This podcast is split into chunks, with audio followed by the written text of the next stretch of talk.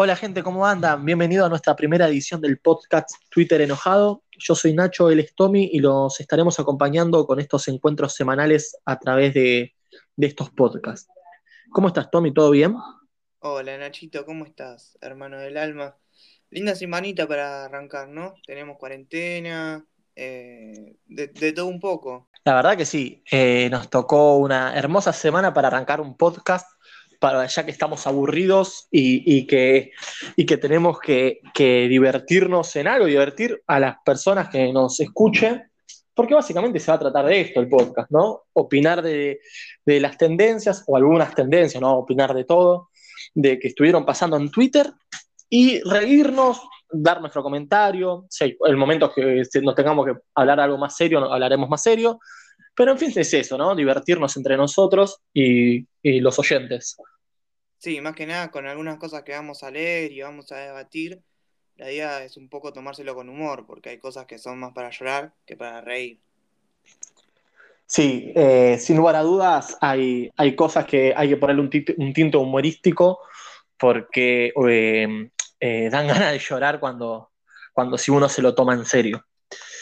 Eh, como dijiste vos, uno de los temas que esta semana eh, armó un revuelo importante y que hubo muchas opiniones encontradas en la red social de Twitter, por eso se llama Twitter enojado, porque nos vamos a guiar sobre esta aplicación, esta red social, es la cuarentena.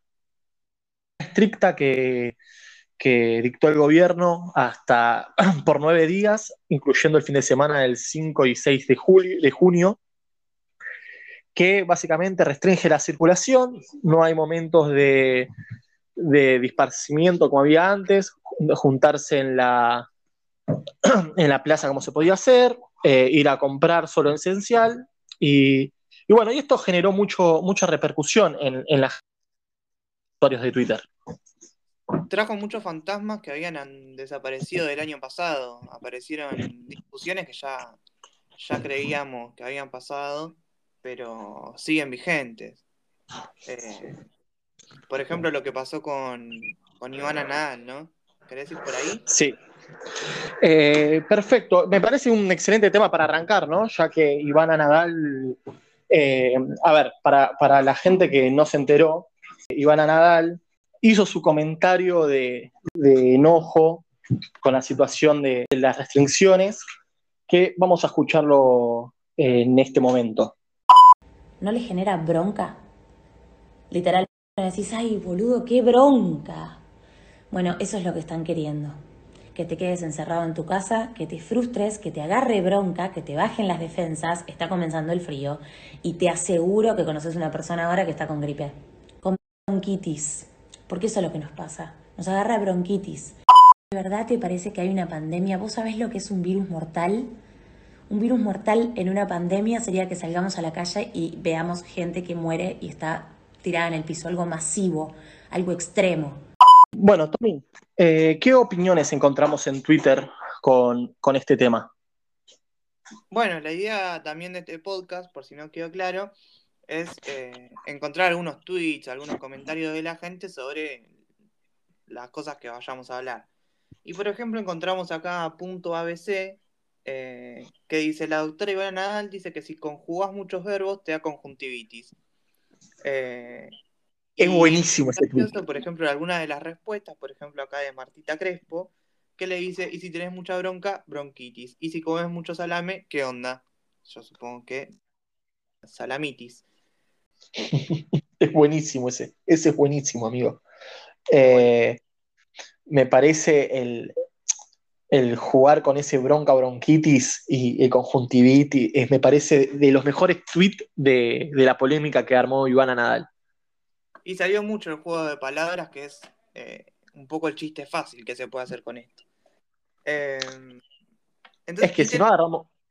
Es que si no agarramos los chistes fáciles, es para literalmente ponerse a llorar y mandarla a analizar. Al, primero, ya de ahora es para mandarla a analizar, a psicoanalizar a Ivana porque con la cantidad de locuras que dijo durante todo, hace un año y medio, dos, eh, eh, y lo que está diciendo ahora, eh, de que me acuerdo una de, los videos polémicos que hizo de soltar a tu hijo muerto, ¿no? Es un montón, ¿no? Y esto de bronca, bronquitis, qué sé yo, un neumonólogo se quiere pegar un tiro después de estudiar tanto tiempo. Bueno, en referencia a esto que estás diciendo vos, acá tenemos a arroba va como, va como trompada. Hermosa arroba. Hermoso, arroba, hermoso. Dice, otra vez con Ivana Nadal, basta de Ivana Nadal. Pensé que habíamos entendido el capítulo de Los Simpsons de no vean a los monstruos. Por culpa de ustedes me sube la presión. Basta, los estoy mirando. Que es un poco con esto, o sea, dejemos de nombrar a ese monstruo para que deje de aparecer.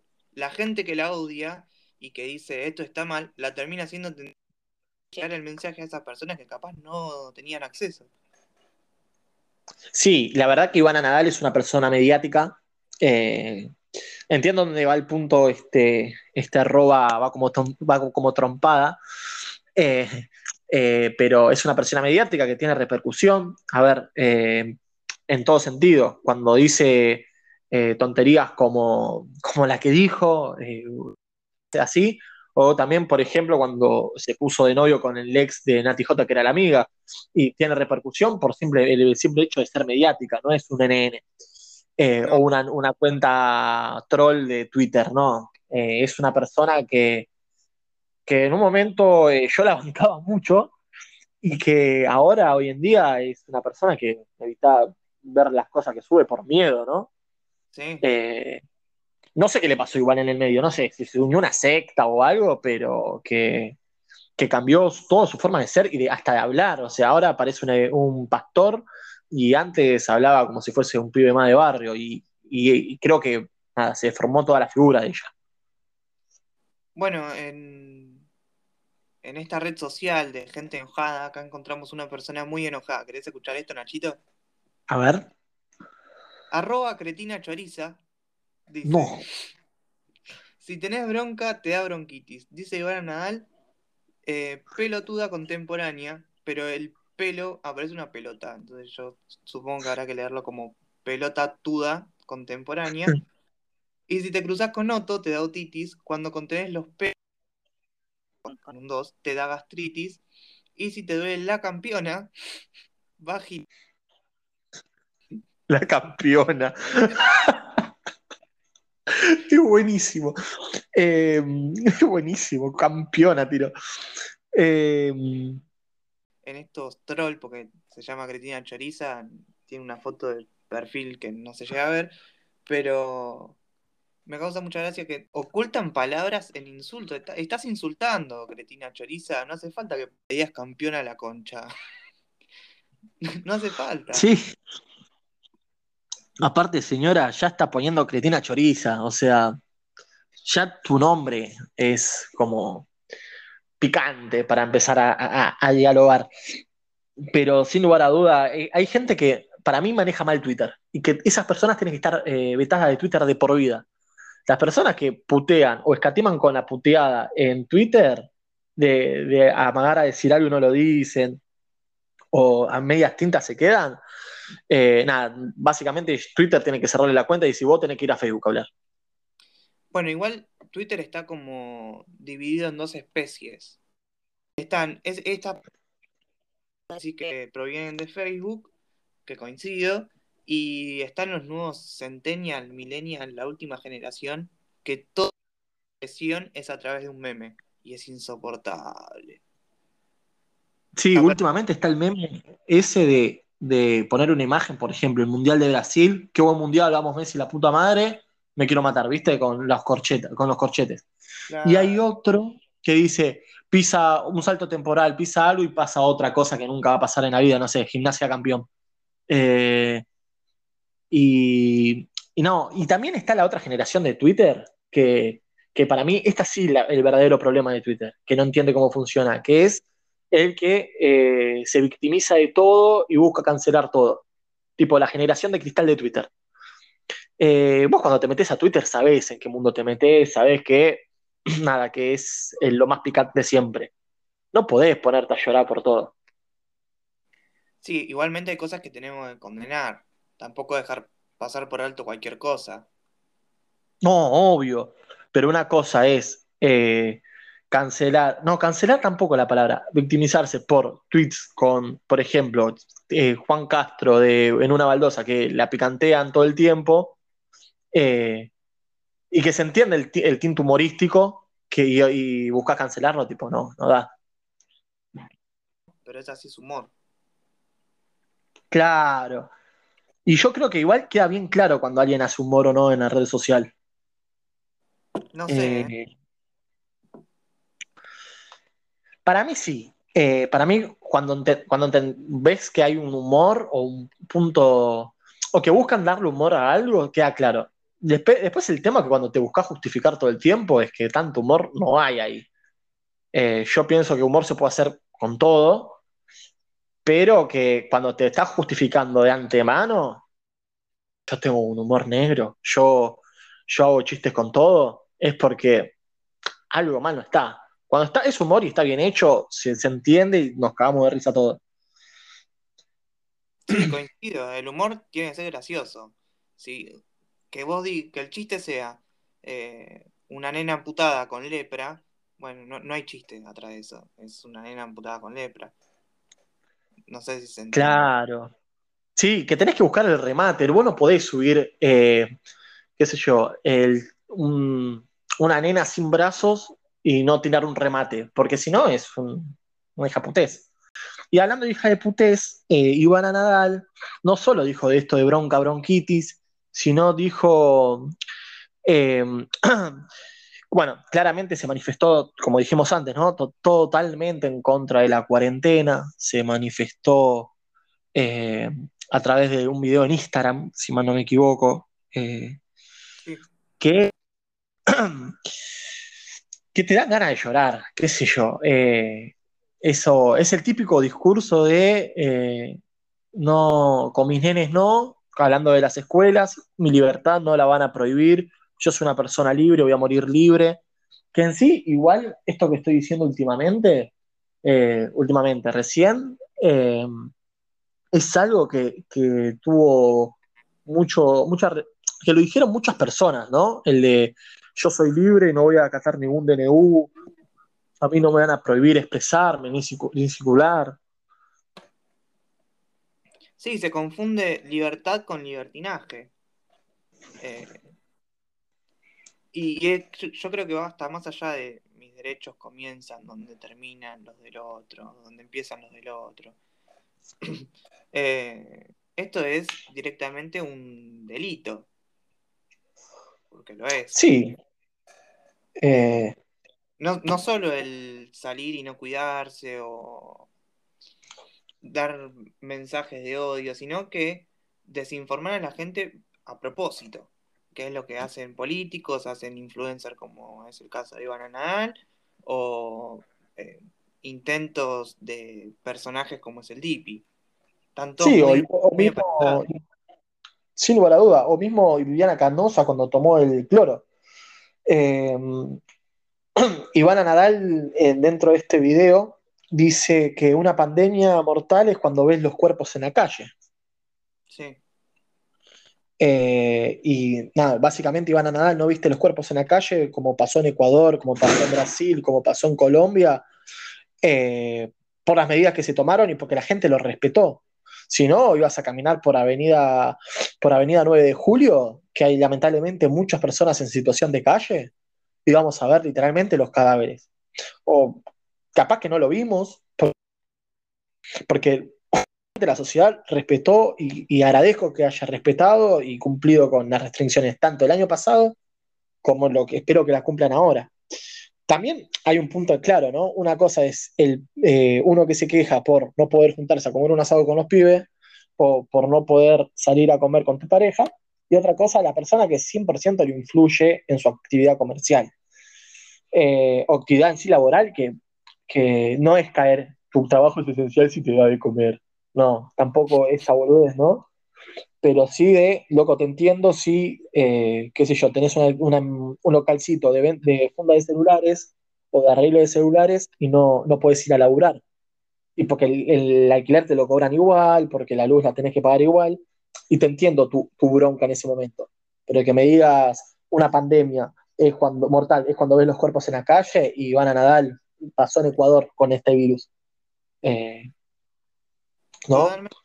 Totalmente, y además eh, de lo que hablabas de la gente que se va a afectar en el trabajo, muchas veces en los medios de comunicación, incluso en nuestro propio imaginario, eh, creemos que los afectados son las personas que tienen locales, comercios o, trabajan así en, lugares presenciales, que sí lo son, claramente son perjudicados por todo esto, pero también están los invisibilizados e invisibilizadas de siempre, que son las personas en situación de calle, las personas que se ganan el, el mango con un carrito de cartón, eh, que suben al, tren, al transporte público para vender de manera ambulante, y esas personas nunca están visibilizadas en los medios de comunicación, porque no sé, creo que al impacto de la economía no será demasiado grande el consumo que tienen o, lo que sea, pero de esas personas nunca se hablan y Ivana Nadal tampoco se imagina a esas personas. No sabemos si personas en situación de calle en el invierno del año pasado se murieron de frío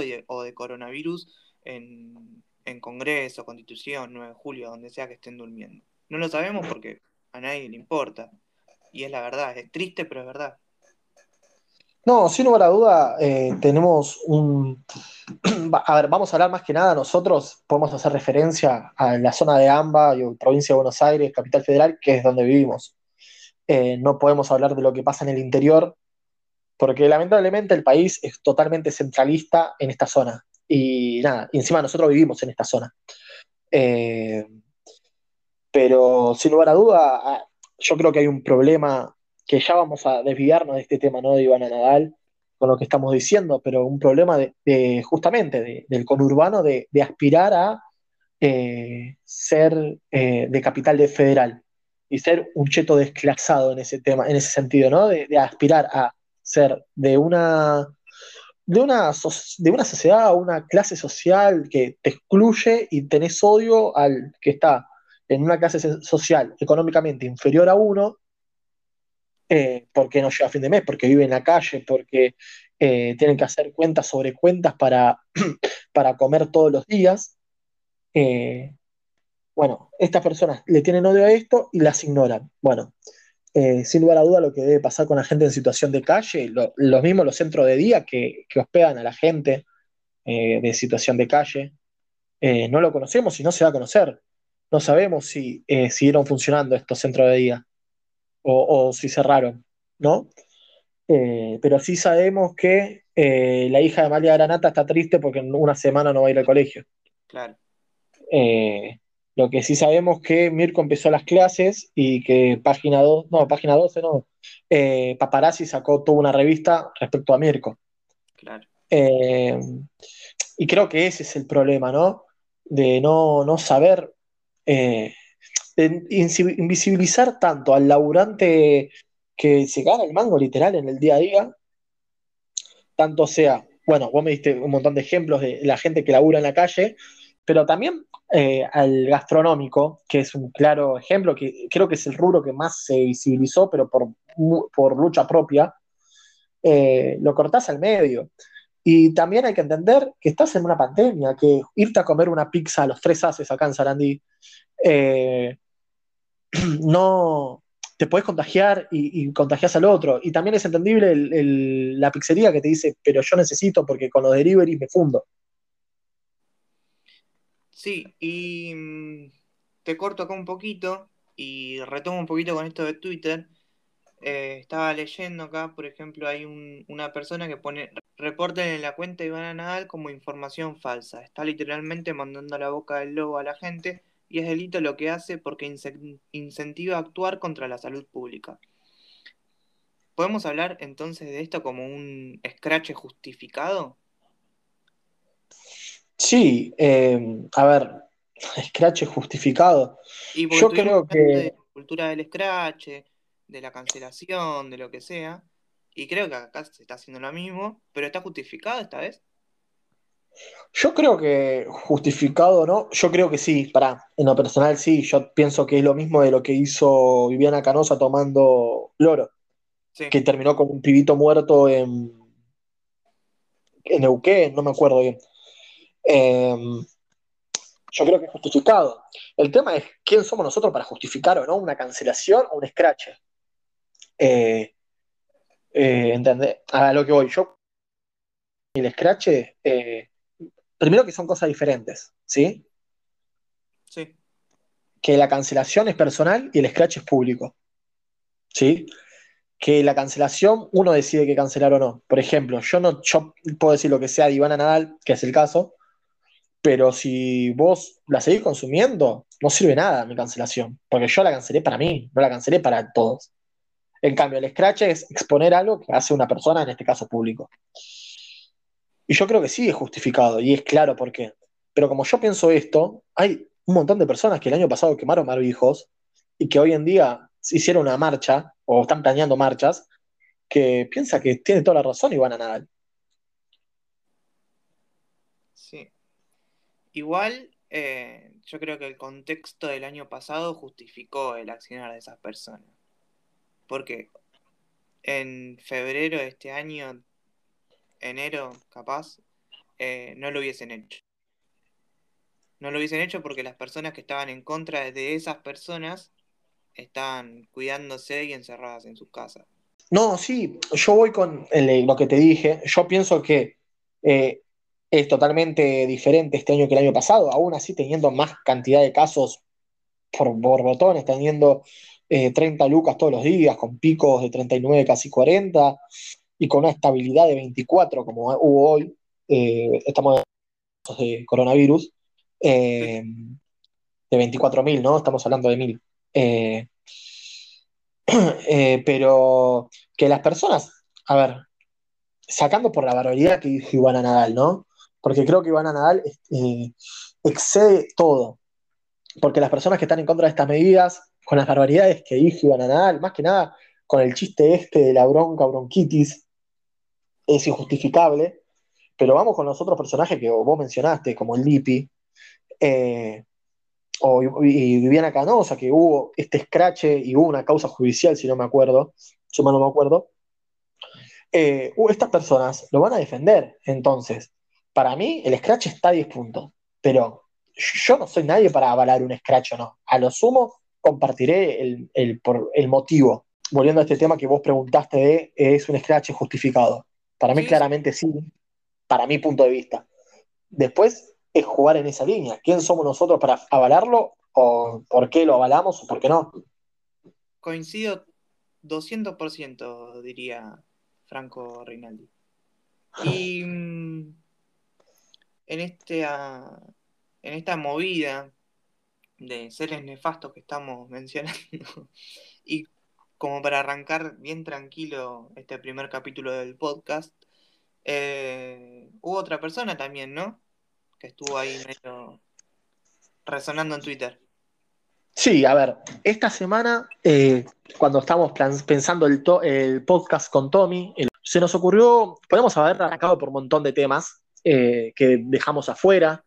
Fue el mismo caso de Tinelli, que arrancó el showmatch, que tuvo mucha repercusión en Twitter. Eh, con el caso de, la cuarentena, que podíamos haber profundizado más todavía, pero elegimos agarrarnos en dos personas centrales, que una fue Ivana Nadal y el otro fue el caso Chocobar, ¿sí? Eh, que asesinó a una persona, le gusta a quien le guste, fue un asesino, es un asesino porque no falleció, que mató a una persona eh, que estaba robando en, en el, en el barrio de La Boca y la mató por la espalda, básicamente, ¿no, Tommy? Sí, básicamente la fusiló mientras que se encontraba en fuga. Y él, sin dar el alto policía ni nada, utilizó el arma de fuego para liquidarlo en la calle. literalmente esto que dijo Tommy. Y, y en Twitter, eh, como eh, de- decimos, eh, no vamos a poner lo que nosotros pensamos o no, los tweets vamos a ver la, tuvieron mayores repercusiones.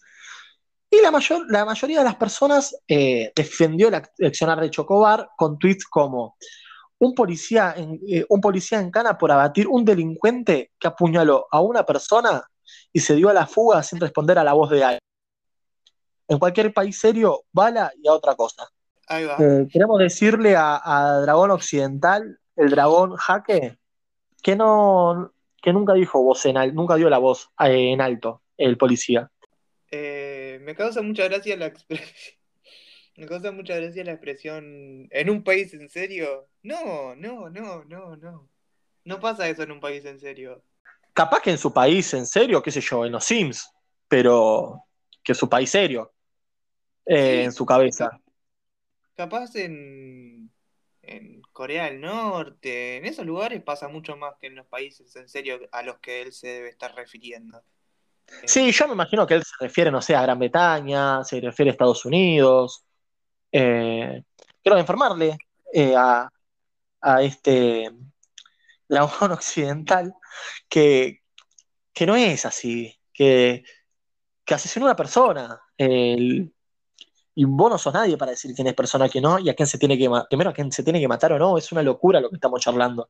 no, la pena de muerte además ya fue abolida. eh, nada, es, un montón.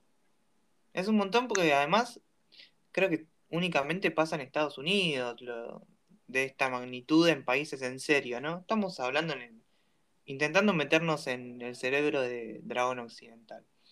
Eh, creo que en Estados Unidos y la población de Estados Unidos no está de acuerdo con el gatillo fácil, por eso hoy en día está Biden como presidente. Joe Biden. Sí, y además que, a ver, que no, no me dan palabras, porque, a ver, hay otro tuit que dice, eh, yo diría que si son dos o tres años para que, lo eh, para que le dieran como héroe nacional. Ergo, a los que pensamos que está mal un chocobar, Bullrich y Macri en este país, teníamos razón. Otra persona dice, Argentina, ese país donde si matan a un laburante, a un policía, no pasa nada y el chorro sale con la suya. Pero si el policía un escándalo y piden que vaya preso, etcétera. Y finalmente lo condenan para que más oficiales no actúen y miren para otro lado, así evitan esto. Eh, no, justamente es que, eh, a ver, no actúen, no es, eh, actuar no es asesinar al que delinque. ¿No? Eh, parece que sí, según este Nahuel Ferná- Fernández Nahuel, LSE Ferf es el arroba. Eh, no, no, no es así el accionar policial, no. Y si es así, tiene que ser condenado. Tienen que estar preso, como tiene que estar Chocobar. Sí, eh, la verdad que me, me parecieron más graciosos los tweets de Chocobar que los de Iván Anal, debo confesarte. Y porque creo que con Ivana Nadal, ¿sabes qué nos pasa a nosotros justamente? Que compartimos los tweets que leímos. Eh, compartimos el, el que, que tiene el scratch, compartimos el de bronquitis y nos reímos. Acá, lamentablemente, la mayoría de los tweets defiende y justifica el accionar de Chocobar. Claro. Eh, y es este, esto que te planteaba antes, este odio de clase que tanto vamos a mencionar a lo largo de los podcasts que vayamos grabando, porque seguramente van, a haber más noticias así, van a haber más tendencias así, no necesariamente con Chocobar, sino con otros casos que van pasando, pero que, que este odio lo, literalmente es, es muy fuerte, porque literalmente quieren el exterminio de esas personas. Es muy fuerte porque además estamos hablando de un país con antecedentes terribles, estamos hablando de, de víctimas que en este caso no apuñalaron a nadie, igualmente fueron asesinadas por las fuerzas de seguridad y en democracia, como fue Luciana Arruga, como fue Mariano Ferreira, como fue eh, Darío Santillán, eh, Costequi Santillán, Pocho Eh, Leprati. Pocho Leprati, totalmente. Es, es terrible lo que pasa en nuestro país y avalar que un policía dispare por la espalda a, a un ladrón eh, es una locura porque se está justificando el asesinato de las personas que mataron antes. Entonces, bueno, Luciano Arruga, está bien que lo hayan matado y desaparecido 10 años, 5 años, no me acuerdo la cantidad exacta, porque se, se negó a robar. No hizo lo que la policía le pidió.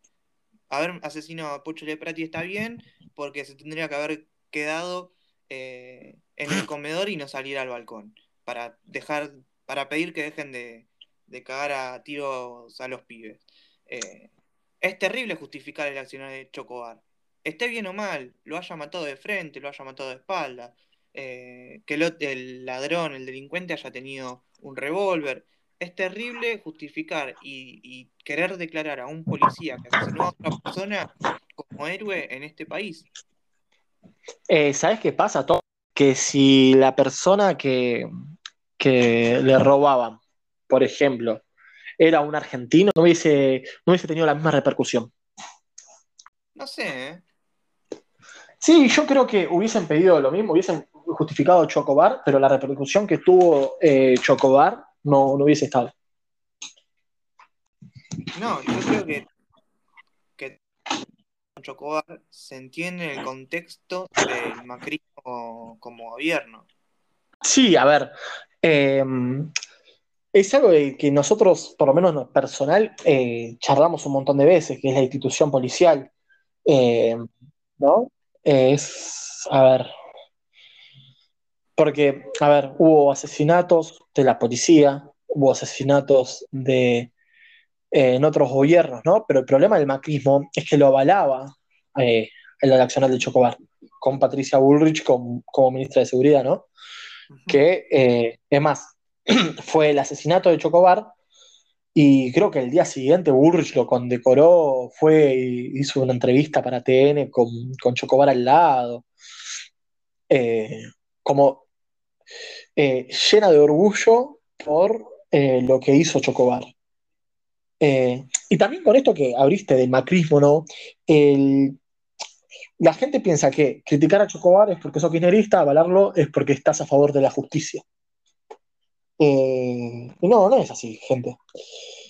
por ejemplo, uno de los, viste, estos memes que estábamos hablando, de la gente que se hace todo por memes, una, uno que es traductor de Adentro Fernández, de Chousa, dice, qué vergüenza cerca.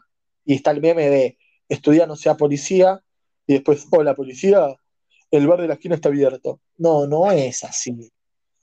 Eh, el estudiar no sea policía tiene que ver con esto que estamos hablando, de la reinvestigación de, todo lo nefasto y el daño que hizo la policía. No, no quiere decir que si estudias para ser policía, sos un hijo de puta. Sino nada, sabe esto. Eh, y no por criticar a, o estar en contra de un asesinato como el que hizo Chocobar, es ser kirchnerista y estar a favor, estar a, es estar a favor de la República, como quieren decir ellos. Hay muchas cosas que, podemos decir de este tema que lamentablemente no, nos entristecen porque es la mayoría de las personas que piensan esto. Uno piensa que con el terrorismo de Estado que hemos sufrido como país, los accionarios de la policía, mismo la desaparición de, Julio, de Jorge, eh, Julio López como, como, emblema, ¿no? Que le desapareció la policía bonaerense. Eh, uno, uno piensa que, que, va a cambiar el pensamiento, ¿no? Y la verdad que, no, y es triste. A ver, hace un año, o hace un poco más de un año, fue Facundo. Hmm. Eh, no, nadie lo recordó. Eh, Creo que las víctimas hay que recordarlas siempre, como si se recordó algo que vende, pero y me parece bien que se haya recordado el asesinato de los rugbyers en Villa O sea, me parece perfecto que se haya acordado, recordado eso. Pero también se tenía que recordar lo de Facundo. Se tenía que reivindicar también la figura de Santiago Maldonado, cosa que cada vez que es más denostado, más olvidada también. Sí, no solo de Santiago Maldonado, sino también de Rafael Nahuel, que fue mucho menos mediático y mucho más explícito. Eh, que fue asesinado ah, sí. Eh, pero te vuelvo a decir, es este odio de clases, eh, o este odio al, al. Primero, lo que cubren los grandes medios. por ejemplo, el caso de, la, de la nena Mía, ¿era la que habían secuestrado? No me acuerdo, Nachi hubo una nena que la secuestraron, que hubo un pedófilo que se la llevó en bicicleta. Eh, ¿Te acordás? Hubo una repercusión mediática que tenía que haber estado, porque desapareció una nena, pero con Tahuel de, eh, de la Torre, eh, no. hizo una Tehuel, no Tahuel, Tehuel. Que, que los grandes medios nunca le dieron un minuto. Sí. también en esto de, que estamos hablando de gente enojada en Twitter. En Twitter yo siento que empezó un fenómeno que es muy difícil de parar. Creo que también es a nivel global, ¿no? No es únicamente en Argentina. De creer con lo que estaba diciendo antes, que bipolarizar toda situación que ocurre en el noticiero, en la realidad, donde quieras ubicarlo. Eh, si vos reclamás por la desaparición de Santiago Maldonado, sos kirchner. Y si reclamás Facundo Astudillo Castro, sos macrista. Eh, y, no, o sea, y encima en Twitter se agudiza mucho más en los medios de comunicación tradicionales. En, estos nuevos medios de comunicación que fueron surgiendo, se agudiza mucho más porque, y incluso para mí se pierde un poco el debate porque directamente ya no sos kirchnerista, sino sos comunista. Y si no sos eh, liberal, que reivindica a Trump y al esclavismo. Y no es tan así. Se está. La, no es, ya no es una grieta, sino es directamente una, trinchera, básicamente. sí, yo creo que. Sí, la verdad que es terrible. Eh, y yo creo que en, Twitter pasa otro fenómeno que no pasa en, la vida real. Eh, porque también hay que separar eso, ¿no? Twitter con la vida real. Eh, no todo lo que pasa en Twitter es la vida real y sí muchas cosas de lo que pasan pasan en la vida real. Pero eh, creo que en, los medios de comunicación tradicional, que depende cada uno, responderá a, sus intereses y van cambiando. también hay que entender, entender, eso, que son empresas que, que, responden intereses y que pone la pauta va a tener más minutos, que no, no, y más este año que hay elecciones. Pero creo que en Twitter pasa otro fenómeno que es el ser anónimo, el anonimato. Eh, el ser anónimo te permite decir cualquier barbaridad. ¿sí? Y si bien están los troll center, también están las personas que usan Twitter anónimo. Tengo varios conocidos que no tienen su nombre en vez de ser eh, Juan Fernández, es eh, 14, por ejemplo. Eh, y que hacen todo un lobby, tienen una impunidad muy grande. Por ejemplo, el 24 de marzo subir una foto de Videla y decir, te faltó esta y subir una foto de Cristina. ¿No? Eh, creo que también pasa eso. Yo creo que Argentina está en una bipolaridad muy grande, cada vez se ensancha más esa grieta de kirchnerismo y lo que no es kirchnerismo, yo no solo voy a poner el macrismo enfrente como gran opositor, sino que todo lo, todo lo demás es eh, grieta enfrente al quinerismo, mismo lo ponen en el partido como el gorilismo, es el, los gorilas sean de izquierda o sean de derecha, eh, pero cada vez esa grieta está más profundizada y en Twitter es una barbaridad. Eh, o sos un, pone bomba o un a favor. Y también se, se asocia el comunismo con la falta de libertad y la anarquía, que es, es una, no es inentendible lo que pasa en Twitter en ese sentido. Es un desconcepto total. Sí, es una, es una ignorancia que se va repitiendo y un discurso que daña. Pero como es Twitter y está este anonimato, eh, eh, todos tienen libertad y de decir cualquier barbaridad. Es como un fenómeno de cancha igual, ¿viste? No sé si, si opinas parecido, yo creo que sí opinas parecido. Que es como la cancha, ¿viste? El que tira un encendedor o una bolsita de pis o un escupitajo al que está tirando un corner y entre toda esa gente no sabe quién lo tiró. Y en Twitter pasa lo mismo, entre toda esa gente y te ponen cualquier nombre, eh, te pone Pedro Pérez y te llamas Ezequiel Fernández y nadie se va a enterar que sos Ezequiel Fernández. Si hay tanta gente y capaz que la pegas con un tweet que dice una barbaridad, capaz que logras que el Dipi te cite un tweet y diga, yo opino como este. Eh, y la pegás y estás diciendo cualquier cosa. Pero bajo el anonimato te da la impunidad de hacerlo.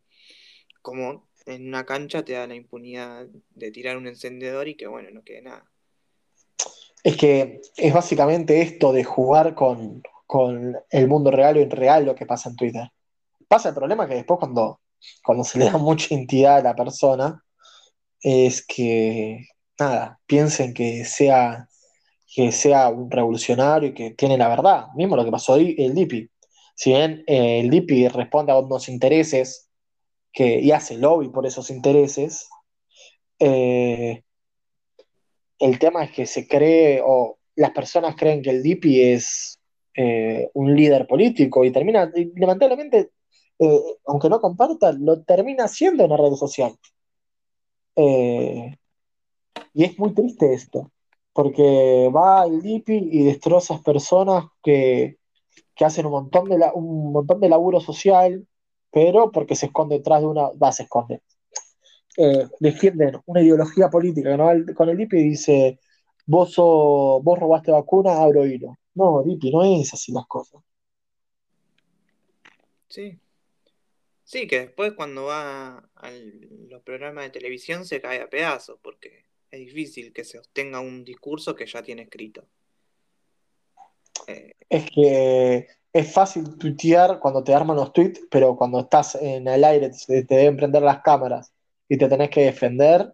Y la verdad que a, personas como el Dipi deben costar un poquito más. Cosa que no le pasa. Yo no soy, eh, aclaro desde ahora, y yo creo que nos va a escuchar gente que nos conoce, yo no soy kirchnerista ni nada, pero es algo que no le pasa ni al Fernández, por ejemplo, que es buenísimo. No no solo que me causa gracia algunas cosas que dice, sino que tiene una oralidad que te caes de culo dos veces. Es que no va por menospreciar eh, el pensamiento de, los que piensen de forma, que sean liberalistas, eh, que sean de derecha, que sean macristas, sino va por pensar eh, o desconstruir esta figura del DIPI que en Twitter es Adam Smith y va a los programas de televisión y recurre a los golpes bajos para que tener un minuto más de cámara. Eh, tanto Aníbal Fernández como puede ser eh, Melconian del lado del PRO, para poner dos figuras, una que me cae más simpático que otra. Eh, discursos o, van a defender cosas que, tienen la capacidad y, el, convencimiento de defender, cosa que no la tiene el DIPI que seguramente la tenga Patricia Bullrich y que a veces quede en offside, pero por otras cosas, que afuera de, o que la saquen por otra cosa.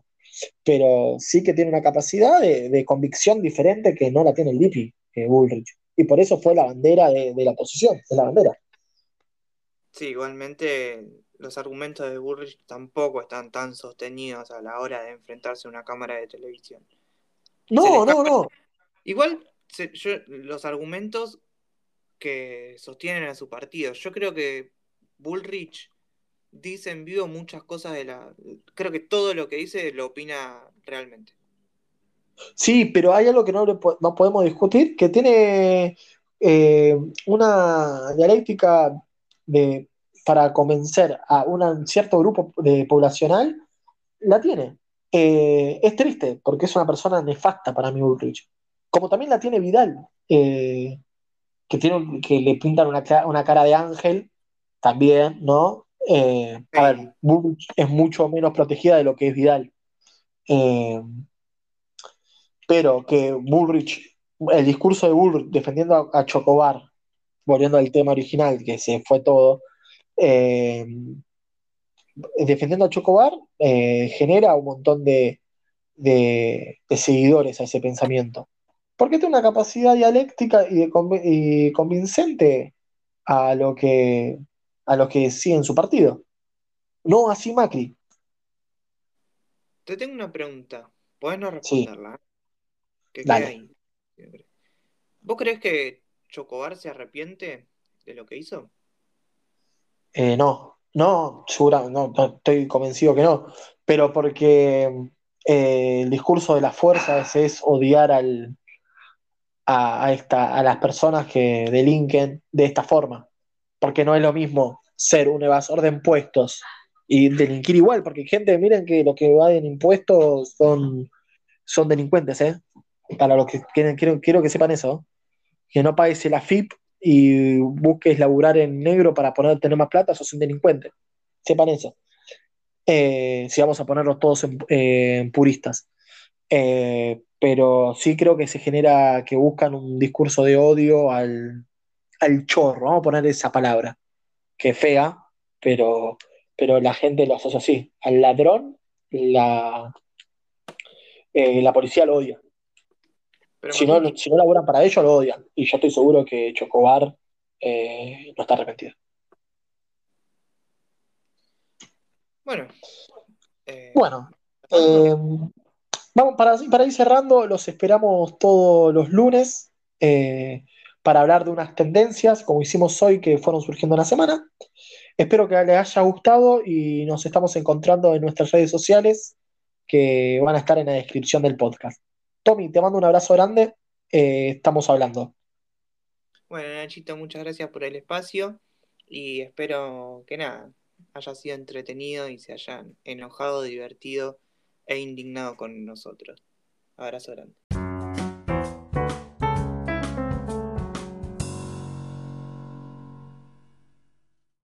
¿Por qué para usted no es un exceso?